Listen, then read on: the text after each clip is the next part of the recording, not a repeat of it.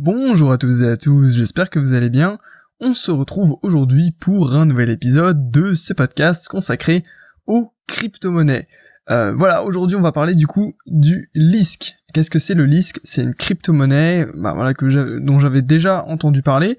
Et euh, en fait on m'a tout simplement demandé justement d'aller plus précisément euh, par rapport à cette crypto-monnaie. Et c'est ce que j'ai fait aujourd'hui. Je vais vous présenter un petit peu dans ce podcast ce, qu'est le LISC, pourquoi c'est une crypto-monnaie extrêmement intéressante, et voilà un petit peu tout ce qui peut euh, en retourner.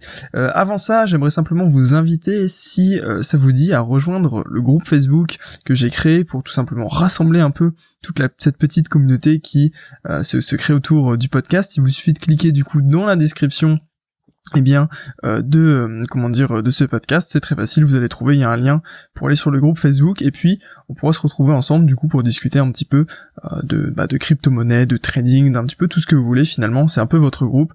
Alors voilà l'idée c'est de pouvoir échanger très facilement dessus. Alors aujourd'hui pourquoi on parle du LISC aussi? Parce que le 20 février c'est dans pas très longtemps il y a l'inauguration des nouveaux locaux de la société à Berlin. Je sais que c'est pas ultra important mais voilà c'était un petit peu pour ça que que je voulais euh, que j'avais euh, prévu de faire euh, ce podcast. faut savoir que la monnaie LISC a été lancée en 2016, donc ça fait déjà bientôt bientôt deux ans en fonction du moment où la monnaie a été lancée en 2016 et euh, faut savoir que voilà c'est une société qui à la base était basée à peu près en Suisse et qui du coup maintenant va se baser à Berlin à partir du 20 février. Donc en fait, ils ont prévu une super inauguration et puis également euh, pas mal de surprises, un, nouveau, un relancement si vous voulez. Donc potentiellement, peut-être que ça peut être une info intéressante pour acheter du LISC, je ne sais pas. Euh, je vous avoue pour le moment, j'ai pas de LISC, mais j'ai prévu d'en mettre euh, dans mon portefeuille long terme et je vais vous expliquer aujourd'hui pourquoi. Alors, pas mal de choses intéressantes à, comment dire à, discuter sur le LISC, euh, notamment les pour le moment les frais sur les transactions du LISC sont fixes. Donc qui dit frais fixe dit intéressant pour les très gros montants. Aujourd'hui, peu importe les transactions que vous faites, vous allez être taxé 0,1 LISC par transaction. Euh, alors combien représente le LISC Je vous avoue que j'ai pas euh, le cours euh, du LISC sous les yeux, mais je peux vous chercher ça. Et toujours est-il que oui, quand comment dire, c'est c'est une des une des blockchains qui est les plus rapides pour valider les transactions. C'est en moyenne une dizaine de secondes pour valider une transaction, donc c'est extrêmement rapide. Et comme je vous le disais, pour le moment, les frais euh, sont tout simplement fixes, mais euh, c'est quelque chose qui est amené à changer, et les frais devraient potentiellement devenir euh, proportionnels, eh bien, au montant, comment dire, au, montant qui sont échangés. Voilà, j'ai le cours 22, 22 dollars 80. Donc voilà, ça, ça au 0,1, 0,1 LISC, ça fait du coup environ pour le moment 2, 2 dollars. Voilà, mais c'est pas ça qui est le plus intéressant. Ce qui est le plus intéressant sur le LISC, c'est la manière dont sont validées les transactions. Parce que voilà, faut savoir que le LISC est un réseau décentralisé, mais extrêmement différent des réseaux en proof of work ou en proof of stake en proof of stake. Voilà, j'arrive à le dire parce qu'on m'a, repris dans les commentaires, effectivement, on dit stake et pas stake. Euh, et même pour les réseaux entre guillemets hybrides dont on a déjà parlé, euh, notamment ce qu'on a vu hier dans le podcast, euh, le podcast d'hier. du coup, voilà pourquoi pourquoi le LISC n'est pas ni proof of work ni proof of stake, puisque le LISC est dans une autre manière de comment dire de valider les transactions, qui est le delegate proof of stake qu'est-ce que ce euh, comment dire littéralement c'est déléguer la euh, bah, la, preuve de de stake de d'enjeu voilà la preuve d'enjeu. Je trouvais plus mon, mot. Alors, je vais vous expliquer exactement dans ce podcast comment cela se compose et puis si jamais vous voulez en savoir plus, je pourrais potentiellement faire une vidéo sur ce DPoS, donc euh, Delegated Proof of Stake, parce que on pourra pas creuser dans ce podcast entièrement le sujet. Euh, du coup, euh, le système, faut savoir du coup que le système de, du LISC est composé en fait d'une main chain, donc une chaîne principale qui vont du coup avec tous les blocs au fur et à mesure, et en fait de plein de petites chaînes satellites indépendantes qu'on appelle les les side chains. Euh, et donc savoir que du coup toutes ces chaînes indépendantes et, et comment dire parallèles n'influent pas vraiment sur la chaîne principale. C'est-à-dire que s'il va y avoir un bug sur une des chaînes secondaires, eh bien, sur la chaîne principale, il y aura aucune répercussion. Si vous voulez, la, chaîne principale est là pour donner un petit peu le ton, pour donner, pour être un peu, voilà, le, guide par rapport aux, autres chaînes, pour donner les grosses mises à jour, etc. Et, euh, et comment dire, évidemment pour assurer la sécurité de l'ensemble, puisque les transactions en liste, du coup, passent par la, la, la, main chain. Et puis après l'idée c'est que nous on va pouvoir créer du coup des sidechains mais j'y reviendrai après dans ce podcast dans les applications possibles de comment dire du LISC et du coup les transactions en fait sont validées par des délégués sur la main chain parce que si vous voulez, en fait, il y aura, du coup, il y aura des transactions qui pourront s'effectuer sur la chaîne principale et des transactions sur la chaîne secondaire. Là, on va se sur les chaînes secondaires, pardon. Là, on va se focus du coup sur les transactions qui sont, euh, comment dire, euh, réalisées sur la chaîne principale parce que ce sont celles-là les plus importantes puisque c'est celles-là euh, qui vont maintenir en fait la sécurité. Et donc, si vous voulez, il va y avoir des délégués. Donc, ça va être, bah, voilà, des personnes, des entreprises, enfin un, comment dire euh, des, comment dire ça euh, des acteurs en fait du réseau et il y en aura que 101 maximum D'ailleurs, je vous ai mis, si vous êtes sur YouTube ou sur Facebook, je vous ai mis en fait un petit, euh, une petite image avec où sont situés euh, les, euh, les délégués sur le LISC, sur la, chaîne principale. Et donc, en fait, ces délégués sont élus, puisque voilà, c'est des délégués, ils sont élus par les utilisateurs du réseau. Donc, comme il y en a que 101, si vous voulez, les places sont extrêmement limitées, et pour être élu, bah voilà, il faut être actif, faut s'impliquer, etc. Parce que sinon, on sera pas élu, on n'aura pas assez de crédibilité, pas assez de popularité, hein, finalement, pour être, pour être élu. Et euh, donc les délégués, euh, quel est leur intérêt finalement C'est que ils reçoivent une rémunération pour chaque liste qui est forgé. Là du coup on parle de forgeage et pas de, de, de minage. Et donc, euh, comment dire, il y a une incitation financière à être actif, parce que à la fois, du coup, quand on est populaire, quand on, gère le système, quand voilà, on crée une communauté autour de soi pour tout simplement être élu, eh bien, euh, ça nous force en fait, parce que si on perd ça, si on perd cette popularité, si on perd cette crédibilité aux yeux de son public, on ne sera plus élu et donc on ne pourra plus gagner d'argent en forgeant des lisques sur euh, la, la, main chain. Donc c'est pour ça, et comme il y en a que 101, euh, vous vous doutez bien que potentiellement il y a beaucoup plus que 101 candidats qui veulent du coup forger le, le, le et donc ça, ça crée une énorme compétition. Et forcément ce sont entre guillemets les meilleurs qui sont en haut et qui donc gagnent de l'argent. Et donc c'est un système que je trouve extrêmement intéressant parce que ça change un petit peu euh, de la, la proof of work, vous savez, où c'est les mineurs qui vont du coup résoudre le problème mathématique extrêmement complexe, etc. et être le premier à, le trouver. Là, ça, ça, change parce que à la fois on utilise un peu la foule et, euh, et on utilise quelque chose qui euh, n'est potentiellement pas, euh, c'est pas une course en fait à la technologie puisque le, voilà la, la proof of work, eh bien plus vous allez avoir une technologie avancée en termes d'informatique par exemple, plus ça va être potentiellement possible de gagner, par exemple de miner le Bitcoin. Alors que au niveau euh, du, du LISC, eh bien, peu importe votre technologie, ce qui compte, c'est euh, votre crédibilité euh, aux yeux en fait des utilisateurs du LISC, qui va faire que vous allez être élu ou non.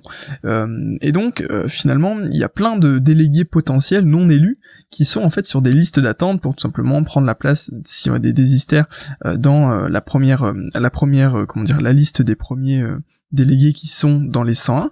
Et puis euh, sinon, les délégués peuvent également euh, gérer des chaînes secondaires, comme je vous le disais.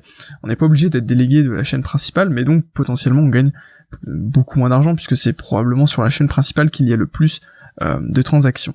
Et donc les listes qui sont répartis entre les votants et les délégués. C'est-à-dire que quand les listes vont être forgées, eh bien une partie de ces listes va arriver dans la poche des, euh, des délégués et une autre partie dans la poche de ceux qui ont voté. Donc à la fois on insiste, on, incite, voilà je vais y arriver, les gens à voter et à la fois on incite les gens à vouloir être élus. Donc le système est vraiment très très bien fait je trouve euh, et, c'est ça que j'adore moi dans les, les cryptos petite digression, c'est que euh, en fait c'est une nouvelle manière d'organiser des choses, c'est une manière de penser autrement si vous voulez, et c'est cet aspect-là des choses que j'apprécie beaucoup, euh, au-delà du fait que voilà il y a de la technologie, là c'est même pas de la, technologie finalement, c'est juste une manière d'organiser les choses pour que tout le monde soit euh, incité à faire le bien, si vous voulez. Et ça, je trouve que c'est extrêmement puissant et extrêmement intéressant, et on le retrouve dans la plupart des crypto-monnaies, puisqu'à la base, le Bitcoin, c'est également, euh, tout est tourné également pour, eh bien, potentiellement faire le bien partout, entre guillemets, enfin que tous les acteurs, euh, aucun acteur n'est intérêt à tromper l'autre. Et c'est vrai que en termes de réflexion euh, et de, stratégie, etc., je trouve que c'est un, un, sujet vraiment, vraiment passionnant. Bref, donc je vous expliquais un petit peu comment fonctionne le comment dire euh, le, le, DPoS sur euh, le comment dire euh, sur le LISC. cependant voilà, j'ai pas pu rentrer vraiment dans les détails. Moi-même, j'ai pas encore été vraiment tout fouillé parce que j'imagine que il y a des délais à chaque fois quand comment dire pour réélire les les délégués. voilà, il y a déjà plein de conditions à respecter, la répartition entre les délégués et les comment dire les les votants. Il y, a, y, a plein de critères à prendre en compte, je pense. Et pour le moment, voilà, j'ai pas forcément creusé. C'était pas l'objet de ce podcast. L'objet c'était vraiment de vous, présenter le, le et c'est pas fini, il y a encore un truc extrêmement intéressant, et potentiellement même plus intéressant que ce que je viens de vous expliquer. Euh, mais dans tous les cas, je pense que je referai une vidéo sur le LISC pour en, parler un peu plus en détail. Alors, la vraie force du LISC, au-delà du fait qu'ils ont un système de validation des transactions original et différent, c'est qu'il est possible du coup, comme je vous le disais, de proposer des sidechains euh, qui sont euh, créés en JavaScript. Alors pourquoi est-ce que c'est extrêmement intéressant et extrêmement puissant? Eh bien parce qu'aujourd'hui, on est d'accord que, on est tous d'accord qu'on peut créer des applications sur la blockchain, sur les crypto-monnaies, peu importe la crypto, potentiellement on peut aller contribuer euh, à cette crypto-monnaie et puis, euh, comment dire, euh, et puis apporter son grain de sel en créant des applications, etc.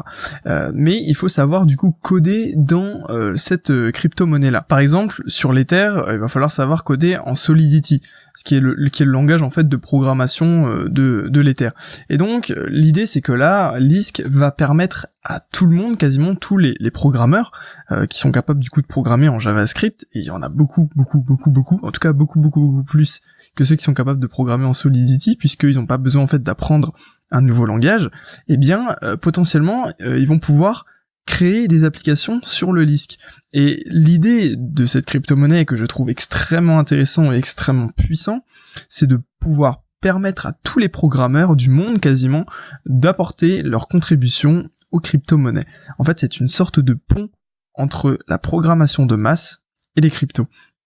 Et il y a, y a pas que le LISC qui, qui, euh, comment dire, a pour projet de faire ça, mais je trouve que le LISC est extrêmement puissant dans le fait que lui va proposer en JavaScript. Après, je vous avoue que j'ai pas regardé en détail tous les projets concurrents, c'est euh, j'ai dans l'idée de, le faire, mais euh, voilà, l'idée c'est que Lisk va proposer du coup un toolkit, donc ça va être euh, tout simplement une sorte d'application qui va permettre aux programmeurs JavaScript de aller tout simplement, enfin c'est comme un, un, module en fait de programmation, mais spécialement euh, pour le LISC et donc les programmeurs, les programmeurs, voilà, programmeurs, on dit programmeurs et pas programmateurs, on m'a également repris euh, dans, dans, les commentaires du podcast, et eh bien tous les programmeurs pourront très facilement euh, aller coder dessus et puis vraiment apporter des, des, nouvelles applications. Et imaginez juste, voilà, cette rupture en fait du langage qui va permettre à énormément de monde d'arriver dessus.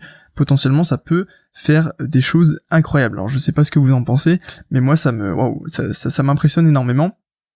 Et je me dis que voilà, il y a un avenir certain euh, pour cette crypto ou même pour toutes les cryptos de ce genre-là qui vont essayer de démocratiser en fait le codage sur euh, la, la crypto-monnaie. Euh, de toute façon, ce, enfin, comment dire, ce toolkit devrait être disponible en fin 2018, je crois. Il me semble que j'avais noté en octobre 2018, donc c'est pas encore pour tout de suite, mais voilà, d'ici là, euh, Lisk a vraiment le temps de se développer et puis proposer vraiment son toolkit. Voilà, j'espère que ce podcast vous aura plu. si c'est le cas, n'hésitez pas à me laisser un commentaire pour me dire ce que vous vous pensez un petit peu du disque, euh, si vous en avez déjà, ce que euh, voilà, euh, est-ce que le projet vous emballe autant autant que moi. Et puis si vous souhaitez avoir plus d'informations sur les crypto-monnaies, que ce soit voilà sur comment fonctionne le système ou voilà, mais après les cryptos c'est extrêmement vaste, vous pouvez cliquer dans la description pour rejoindre mon site traderpro.fr. Vous avez un lien direct et en fait vous rejoignez la section crypto-monnaie, donc c'est traderpro.fr slash crypto-monnaie dans laquelle vous avez un guide gratuit et sans obligation d'inscription, où eh bien vous pouvez tout simplement euh, consulter toutes ces ressources gratuitement. Voilà, écoutez, je vous remercie d'avoir écouté ce podcast. N'oubliez pas que ce soir, il y a une vidéo du coup qui sort sur le Moonlight Protocol. Euh, vous allez voir ce que c'est. Et puis voilà, en tout cas, j'espère vous retrouver très bientôt sur le podcast. Euh, on se retrouve de toute façon demain pour un nouveau podcast. Et puis d'ici là, prenez soin de vous. Je vous souhaite une excellente journée. Et puis à très bientôt tout le monde.